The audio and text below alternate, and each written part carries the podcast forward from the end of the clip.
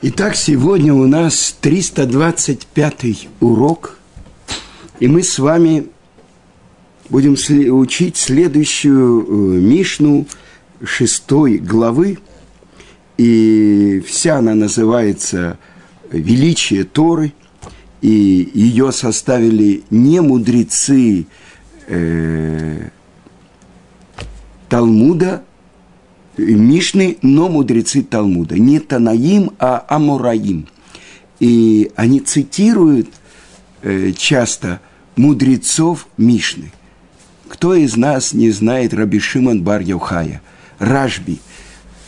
Лагба Омер, 33 Омера, когда посередине э, полутраурных дней, когда мы не устраиваем свадьбы, когда мы не слушаем музыки, мы празднуем и веселимся, и устраиваем все свадьбы в этот день, когда ушел великий Раби Шимон бар -Йохай.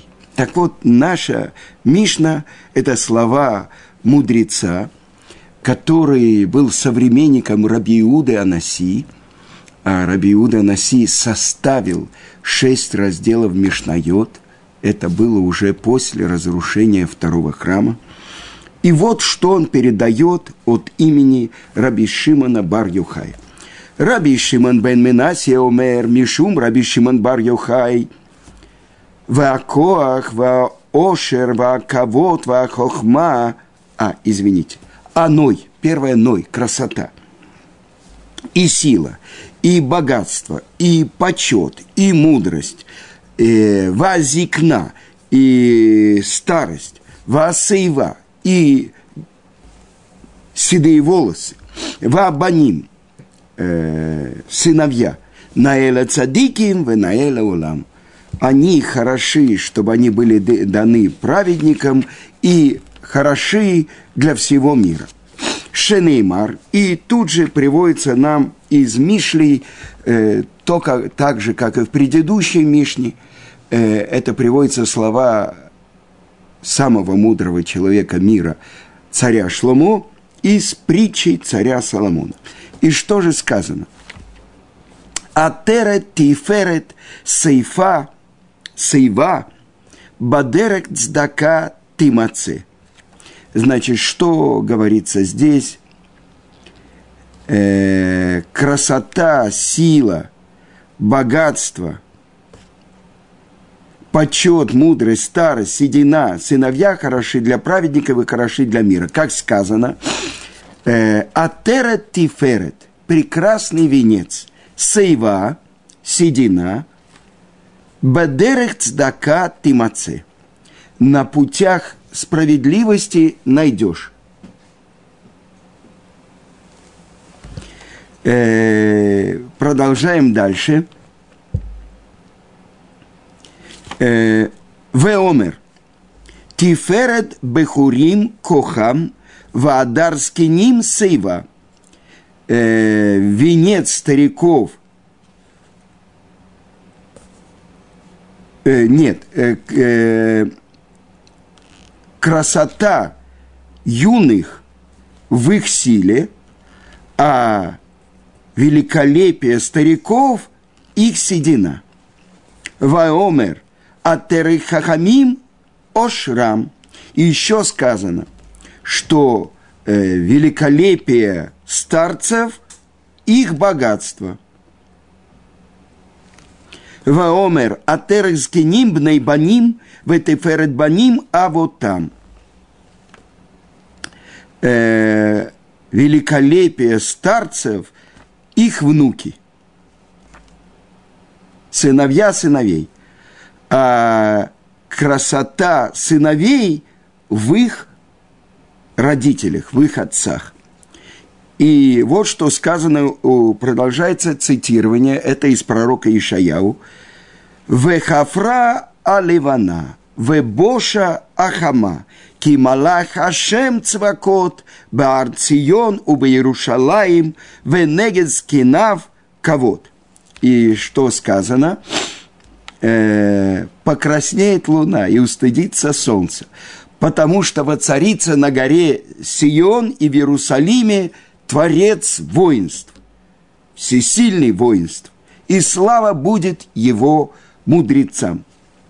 Раби Шимон Бейменасия омер, Элу шева мидот шебану хамим лецадиким. Шеману хахамим лецадиким. Вот это семь перечисленных э, достоинств, которые, э, о которых говорят мудрецы, чтобы они были у праведников. Кулам нит кайму бераби у ванав. И все эти качества были у раби, имеется в виду Реби, Раби Иуда Анаси и у его сыновей, которые были продолжателями его и были главами еврейских мудрецов. Наси. Итак, мы должны э, как бы разобраться и понять, э, на самом деле первый вопрос. Здесь перечисляется э, красота, сила, богатство, почет, мудрость, старость, седина и сыновья. И вдруг это восемь, а не семь. Но Раби Шимон бен Менасия говорит семь. И тогда есть те, которые объясняют, что первое – это ной, красота. Что красота именно это определяют вот все эти семь качеств. Сила, богатство, почет, мудрость, старость, седина и сыновья. Вот эта красота, она подобает праведникам и подобает всему миру. Но совершенно мы из этого понимаем, что это беда для злодеев и для всего мира, если они обладают силой, богатством, почетом, мудростью, старостью, сединами и э, сыновьями. И это то, что мы должны понять. Если я спросил бы у вас, ну, скажите, что такое красота? Ну, каждый бы сказал, я не знаю, красота, ну как, есть, э, выбирается мисс красоты, да, где-то на помостках проходят девушки, не совсем скромно одетые э, и так далее. Это красота. Или э, мы бы сказали, вот Олимпийские игры, тот, кто выше всех прыгает, дальше всех э, бросает ядро, э, быстрее всех пробегает. Вот это красота. И вдруг все эти определения не имеют отношения к тому, что мы бы называли красотой. О, голливудские звезды, красотки, э, мужчины, красавцы. Кого выбирают в Голливуде? И вдруг наша Мишна опровергает все это, наше представление о красоте. И тогда мы должны понять, а что же это такое наше представление о красоте. И я процитирую вам – слова самого мудрого человека в мире, это Шлома Амелех, который в песне о песнях, в Шира Ширим, песни всех песен, он дает свое определение красоты. И сказано так. Яфаки левана. Красиво, как луна. И вчера я освещал луну Э, это первая заповедь, которую получили евреи еще в Египте, освящение новорожденного полумесяца, полумесяц. Это Ливана, луна. Ну хорошо, я понимаю, что она зарождается, это ресничка на небе, потом в середине месяца это полный э, круг луны, а потом она опять начинает уменьшаться. В чем красота луны? Ну, посередине, в середине месяца, она цельная, ну, блин, висит на небе. Так в чем же красота? И это то, что объясняют комментаторы. У Луны нет своего света. Она только отражает свет Солнца. И тогда определение красоты что-то другое. Это не гармония черт, это не соответствие э, всех э, физических качеств. Вдруг оказывается, что красота – это красота Луны, которая говорит, у меня нет своего света, я только отражаю свет Солнца. И наш народ сравнивается с Луной, а народы мира с Солнцем. Давайте вспомним. У нас ведь лунно-солнечный календарь. И, как я уже сказал, в Торе написано в главе Бо, в 12 главе, Аходеш азе лахем рош ходашим. Решен гу лахем леходшея шана. Месяц это для вас начало месяцев. Первый он у вас для месяцев года. О каком месяце говорится? Это первый месяц при отсчете месяцев. И это этот месяц, в котором мы находимся, месяц Нисан. А почему он так называется? Ведь вы знаете, что из э, Вавилонского плена пришли к нам названия месяцев. У нас он называется первый, или месяц Авив, весенний месяц. А из Вавилона пришло название Нисан. Но наши мудрецы дают определение. Ходеш на Асубо Арбе Нисим. Месяц, в который совершено было для еврейского народа множество чудес. Нисан. Так вот, освещение Луны – мы сравниваемся с Луной. Еврейский народ, он обновляется, ходыш, корень слова хадаш, обновление. И это особенная красота. Но если мы зададим вопрос, кто называется красивым в Торе? В Торе сказано, что Рахель была красива и видом, и лицом. И также говорится про ее сына, Йосеф, отцадик, да, Яфе Марева, Ваяфе Тор. Э, в Танахе говорится так о сыне Давида Авишаломе. В чем же эта красота Юсефа? И тогда, вы понимаете, мы сейчас с вами э, ближайшую субботу будем отмечать праздник Песах. Праздник выхода нашего на свободу. И сказано так у пророка. Кеймейца исками эрец мицраим арену нифлаот. Как в дни выхода твоего из земли египетской ты будешь видеть чудеса. А сифры добавляют. Те чудеса, которые увидят сыновья, не видели даже те, кто вышли из Египта.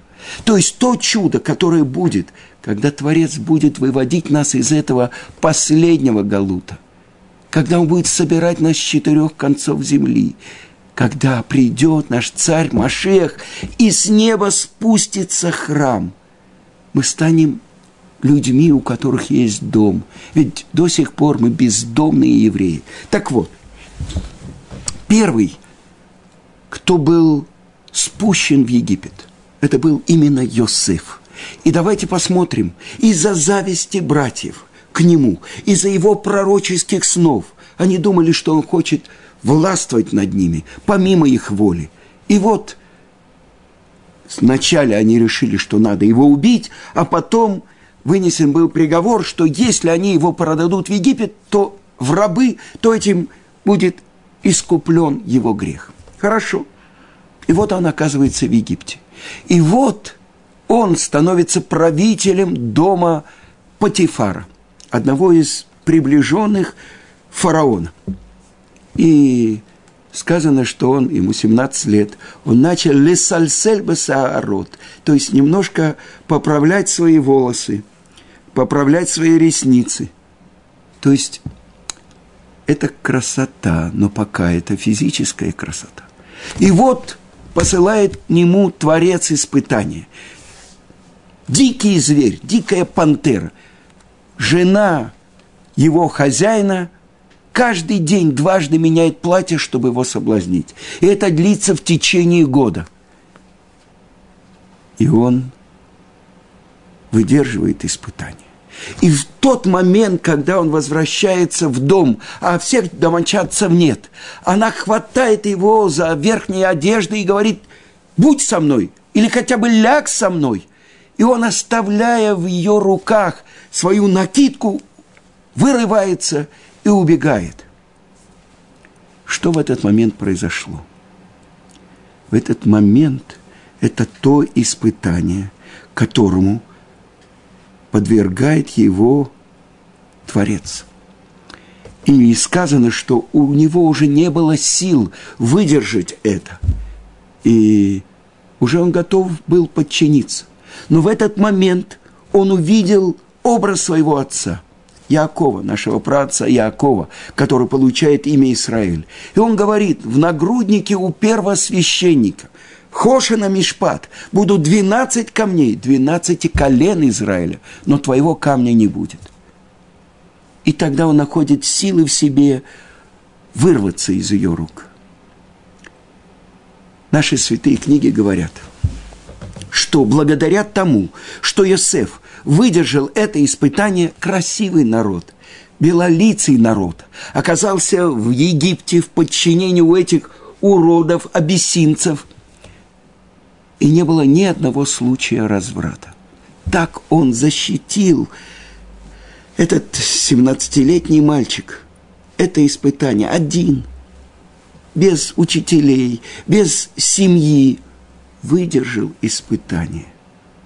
И тогда это то, что защитило весь еврейский народ. Больше того, когда евреи подходят к морю, и за ними гонится армия египтян во главе с фараоном. Справа звери, слева звери, а перед ними море. Что делать? И мы поем, мы произносим в праздничном аллеле, в пасхальную ночь. Мы говорим, увидела море и бежала. Что увидела море? От чего море рассеклось? Она увидела кости Иосифа. Мы несли с собой как бы два ковчега. Один ковчег завета, а другой – это кости Иосифа. Увидела море и сбежала. Он – не поддался искушению. Он убежал. Мера за меру. Вот этот человек, плоть и кровь, он выдержал. И тогда нет никакой возможности у моря не расступиться. И вдруг открывается удивительная вещь. Почему был послан именно Йосеф в Египет? Сказано в Мидраше, что наш праотец Яков – он должен был бы спуститься в Египет в мешковине и в цепях. Но благодаря тому, что Йосеф принял на себя испытания Египта, испытания этого изгнания и выдержал их, приходит Яков как самый важный и почетный человек. К нему навстречу идет пешком его сын, верховный правитель Египта – тот, кто только короной уступает фараону. И поселяется он в отдельном месте в земле Гошин. И 17 последних лет жизни Якова – это Миэйн Ганеден, это подобие тому, что праведники получают в будущем мире – он живет со своей семьей, все его сыновья-праведники возле него, э, Иуда основывает Бейт-Мидраш, они там учат Тору. Все годы, он умер, ему было 147 лет, 130 лет – это непрерывные испытания, гонения, э, страдания. И последние 22 года, когда он находится в трауре о сыне – ведь ему принесли его полосатую рубашку, облитую кровью козленка. Дикий зверь порвал его, так он говорит. Он думает, что это Иуда. Итак, это красота. Когда он победил, когда э, я обсуждал это с одним молодым человеком, израильтянином, и он сказал, так он же увидел образ отца – чтобы увидеть образ Отца, это надо находиться на таком уровне трепета перед Творцом.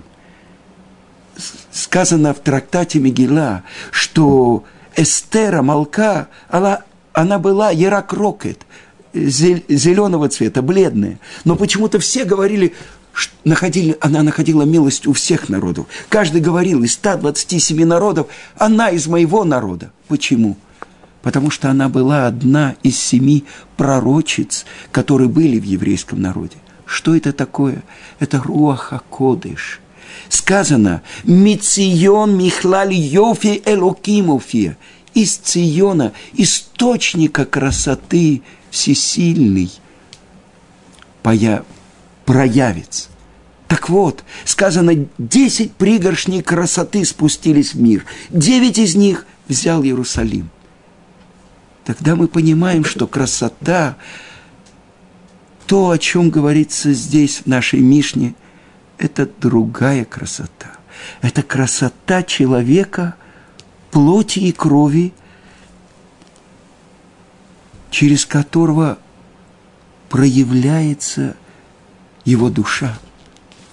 Самый великий пророк, который был в мире и будет, наш учитель Моше Рабейну. Его лицо светилось так, что даже его родной брат Аарон не мог на него смотреть. Он должен был покрывать свое лицо. Но когда он преподавал Тору, все могли принимать это. От чего это произошло? Ведь Моше Рабейну, он разбил скрижали. Скрижали, сделанные из камня сапфир, написанные, вытесанные и написанные рукой Творца. Он отказался от своей Торы ради еврейского народа.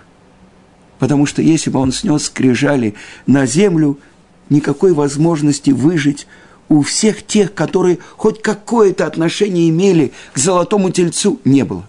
Тогда он отказывается от своей Торы, разбивает эти скрижали. И Творец дает ему подарок. Он сам превращается в скрижали завета. Его лицо светится. И это то, что народы мира так перевели. Корну панав, то есть светилось его лицо, керен луч. Они перевели, керен это ирок – и поэтому Микеланджело, великий зодчий, великий скульптор эпохи Возрождения, он делает его рогатым. Так они понимают. А царя Давида великолепная скульптура э, и так далее, но почему-то царь Давид не обрезан.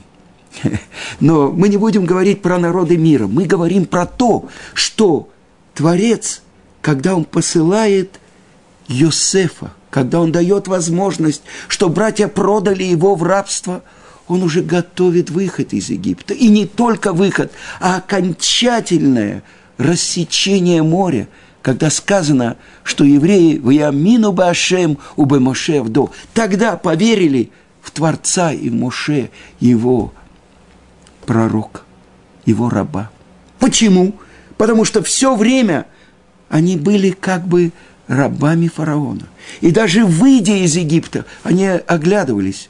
И вот у моря они видят, за ними гонится армия фараона, 600 отборных колесниц. И даже когда они идут посередине рассеченного моря, которое было рассечено на 12 проходов, для каждого колена свое. А есть книги, которые объясняют, что для каждого еврея был проход, свой проход в этом. То есть каждый дошел до этой высшей точки, до ноздрей. И каждый должен был сделать этот шаг. Как то, что сделал глава колена Иуды, Нахшон бен Аминадав. И море рассекается. О чем это говорит? Как Творец готовит заранее, до спуска в Египет Якова и 70 членов его семьи. Но если мы просчитаем, получится только 69, а где же 70-й? А Йосеф с двумя сыновьями был в Египте, они входят в это число. Но кто же 70-й? И сказано, что когда входили в ворота Египта, у Леви родилась дочка Йохевет. А давайте скажите мне, Кого родила Йохевет? Она родила Мирьям, Аарона и Муше. То есть тот, кто в будущем, через 210 лет, выведет еврейский народ из Египта. И вдруг открывается поразительная вещь. Вот эта красота Йосефа. Она была его испытанием, но когда он преодолевает это испытание, это причина для избавления, для освобождения еврейского народа. Сказано так в Талмуде, что один человек приходит, его спрашивают, почему ты не учил Тору? Он говорит, я не мог, я был красив, и я занимался своим дурным началом. То есть он занимался тем, что дурное начало подталкивало его на разврат. Кто его будет судить? Его будет судить Йосеф. Здесь в нашей Мишне сказано, что эта красота полагается праведникам. Потому что и сила, и богатство, и почет, и мудрость, и старость, и седина, и сыновья, они хороши для праведника. Цадик и содолам. Праведник, он основа мира. Это основа, на которой можно построить весь мир. А злодей, если у него будет сила, богатство, почет, мудрость, старость, седина, сыновья, это только разовьет его эго. И тогда, больше того, он будет пользоваться этими силами, чтобы служить дурному началу. И тогда открывается удивительная вещь. Ведь то, что сказал мудрец, что в дни выхода твоего из Египта ты будешь видеть чудеса. Каждый из нас должен выйти из персонального Египта, из подчинения, из рабства фараона. А кто такой фараон? То, что написано у пророка Ихескеля, он говорит, «Ли иури они осетини, мне принадлежит Нил, я сам себя сделал». То есть сила и мощь моей руки сделали мне все это богатство. Вот откуда нам надо выйти. Сказано, что каждый еврей должен видеть себя, как будто это он вышел из Египта. И так начинается пасхальная года. Мы говорим, если бы Творец великими чудесами и знамениями не вывел нас из Египта, то мы и сыновья наши до сих пор были бы рабами фараона, рабами Ецерара. А как же мы можем выйти? И нам дает Тора рецепт. Этот хлеб бедности. Лехем они – это маца, в которой нет ничего, кроме воды и муки, и работы, и вкалывания человека, чтобы не дать ей даже на 18 минут остаться так, она начнет заквашиваться. И рядом положим хлеб, даже без дрожжей, и мацу. В чем разница? Хлеб надулся, он заквасился. А маца в ней есть только то, что вложено – плюс труд, плюс огромные усилия. Я уже много лет, больше 20 лет, участвую в производстве ручной мацы, которую делает наша группа учеников Гаона Рамоши Шапира. И я знаю, как после этого болят мышцы, как надо вытирать пот, как нужно мыть руки, и тут же тебя проверяют, чтобы ни одной капельки муки заквашенной не заквасилось. И Эту мацу мы будем есть пасхальную ночь. И Рав Шимшон Пинкус, он сидел за пасхальным столом, и его внук сказал, «Дедушка, дай мне этот крекер». Крекер, ну, это печенье.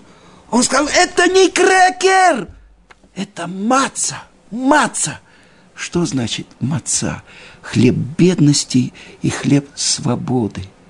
Потому что сказано – что как только Творец нам сказал выходить, мы даже еду с собой не приготовили. Не успело закваситься это тесто. Мы несли его на плечах вместе с горькой зеленью. Раша объясняет, почему на плечах. У каждого еврея было по 90 ослов, нагруженным всем богатством Египта. Из-за особенной выделенности, то, что нам так дорого, заповедь Творца – и так написано у пророка. Я помню тебе милость юности твоей, когда ты шла за, за мной в пустыню, в землю не как невеста, которая идет за женихом. Каждый из нас, у нас есть выбор – пойти за Творцом, услышать то, что говорит его раб Моше, наш учитель Моше – либо сказать, вы выходите, а нам и здесь хорошо, в этом Египте. Но те, кто остались в Египте, они не остались в Египте в своих домах, они остались в земле. Во время удара тьмой 80% еврейского народа, страшное количество, 12 миллионов, погибли и были похоронены этими праведниками, которые хотели выйти. Выбор – как у горы Синай.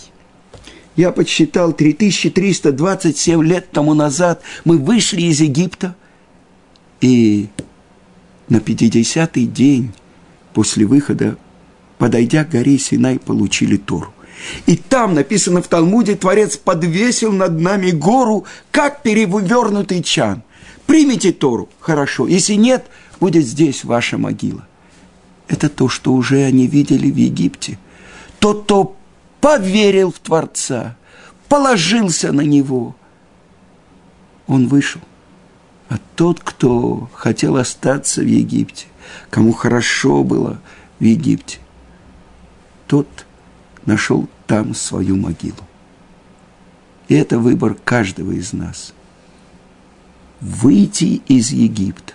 И в эту ночь дается нам безграничное получение. Мы можем получить от Творца все, о чем будем просить. И знание Торы. И радость от сыновей, которые идут по правильному пути, и богатство, и мир в семье. Это все зависит от этой ночи, которая превратилась в день. Сказано, «Маништана лайла азе». Чем отличается этот ночь? Что такое? Это что? Это зод. А сказано, «Маништана лайла азе» мужское окончание.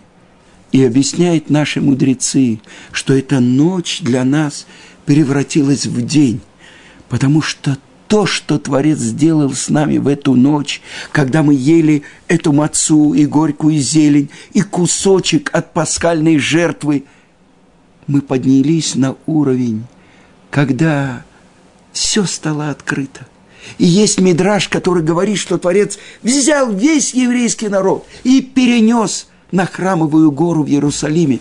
Мы видели храм. Это мидраж. Но это то, что происходит каждый день с каждым из нас. Каждый персонально должен выйти из Египта.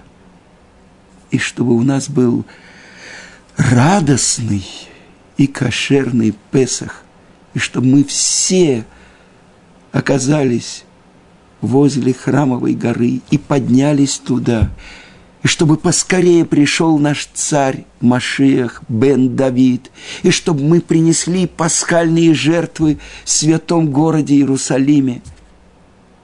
Аминь.